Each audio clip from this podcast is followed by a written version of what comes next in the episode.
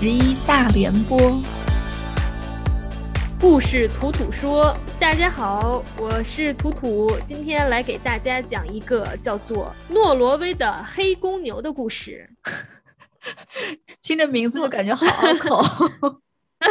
是的，它是根据一个就是苏格兰的民间故事改改编的。很久很久以前呢，在诺罗威有一个女人，她呢有三个女儿。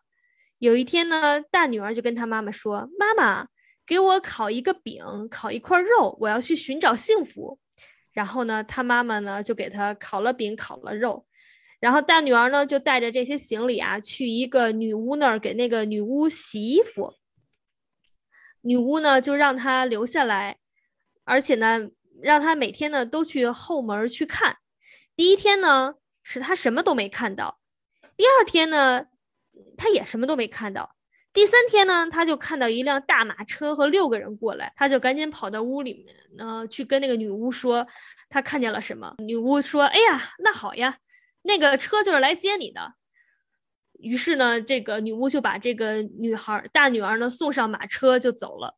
这个二女儿呢，听说了她大姐的事迹，也跟她妈说：“妈妈，你也给我烤一块饼，烤一个肉，我要去寻找幸福。”他妈呢，就也给她烤了。这个二女儿就跟她大姐一样。跑到那个女巫那儿呢，去给女女巫洗衣服。女巫呢也天天让这个二姐呢在他们家这个后门张望。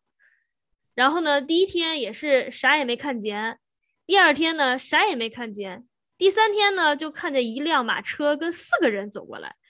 这个女巫就说：“哎呀，那好呀，这个车是来接你的。”于是呢，她就把这个二女儿就也送上马车，这二女儿就走了。哇，这古代人真是心好大呀，都。然后这个走就走，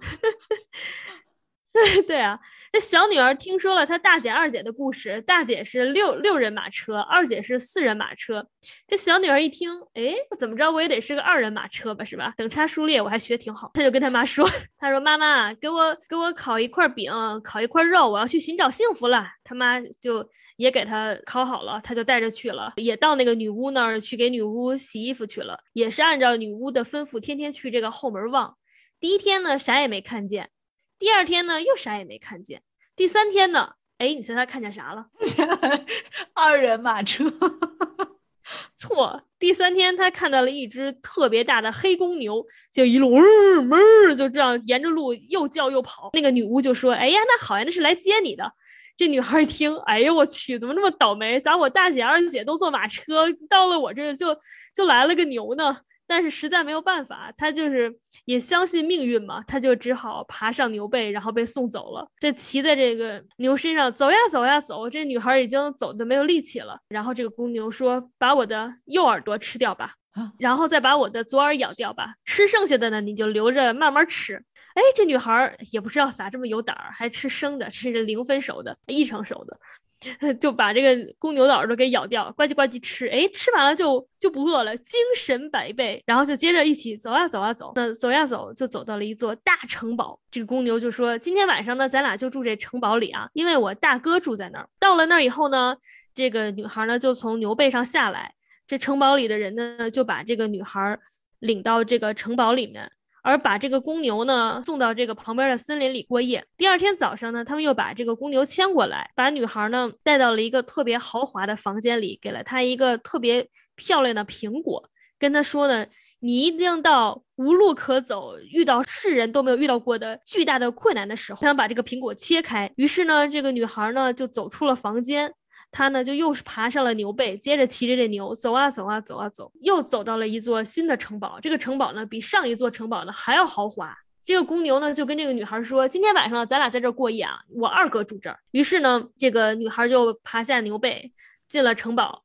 牛呢，就到城堡旁边的这个田里头去过夜。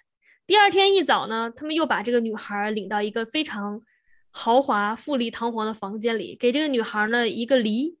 这个梨也是特别特别好看，然后这个城堡里的人就跟这个女孩说，这个梨呢也是一定要遇到世界上最最最困难的事情的时候呢，才能把这个梨打开。等梨是梨是啥？梨是 pear，把梨打开，对，剖开剖切开切开，把梨切开。嗯嗯嗯。你刚说拿了一个梨，我在想它有个牛，它有个梨，应该是耕地的那个梨。我说这个梨怎么打开？这个女孩都拿上这个佩尔呢，又上了这个牛背，然后就跟牛接着走，走啊走啊走，最后呢又来到一座巨大巨大的城堡。这个牛就跟他说：“今今天晚上咱俩住这儿啊，因为我弟弟住在这儿。”到了晚上，城堡里的人就还是把这个女孩领到城堡里过夜，把牛呢牵到一边的田地里面去过夜。第二天早上呢，又把女孩领到一个最最好看的房间里面，给了她一个李子，跟她说：“这个李子啊，也不要随便打开，你一定要遇到世界上最最最最困难的事情的时候，才能把这个李子。”打开，然后呢，把这女孩带出房间，又把公牛牵了过来。女孩呢，又坐上了牛背，跟着这个牛就一起动身去了。然后他俩就接着走呀走呀走呀走，然后走到了一个山谷里面。这个女孩呢，就从牛背上跳下来。这个牛就跟那个女孩说：“他说你在这，你且在此地等我，我去和前方的魔鬼战斗。你要坐在那石头之上等我回来。”于是他画了一个圈，说：“你不要出圈。”哈哈，不然不然的话，我回来就找不着你了。要是你旁边的东西都变成了蓝色，那就说明我战胜了魔鬼；要是你旁边的东西都变成了红色，那就说明魔鬼战胜了我。于是呢，女孩就坐在这个石头上等这个牛回来。没多久呢，这个周围呢就变成了蓝色。这女孩特别高兴，就忘了牛跟她的嘱咐。这女孩就抬起一只脚，哎，她她又抬起一只脚，往前一迈。他特别高兴，就往前奔跑着嘛，结果他就忘了这茬了嘛。让牛再回来找他呢，就找不着了。这女孩她想回去呢，也找不到原来她坐在那个地方了。坐了好久，等那个牛回来也没有等到，最后她就只得走了。走呀走呀走，她就走到了一座巨大的玻璃山前。她想试着看能不能爬上去，结果呢，她竟然爬不上去。她就只能呢绕着这个玻璃山走，一边走一边哭，一边走一边哭。终于呢，走到了一家铁匠铺。这个铁匠跟他说：“只要呢，你给我干七年活儿啊，我就给你打一双铁鞋。你穿着铁鞋就能爬过玻璃山。”于是呢，他就给这个铁匠打工。等到了第七年的时候呢，他终于得到了那双铁鞋，就爬着这个玻璃山。那爬过这个玻璃山之后，发生了什么故事呢？我们明天再说。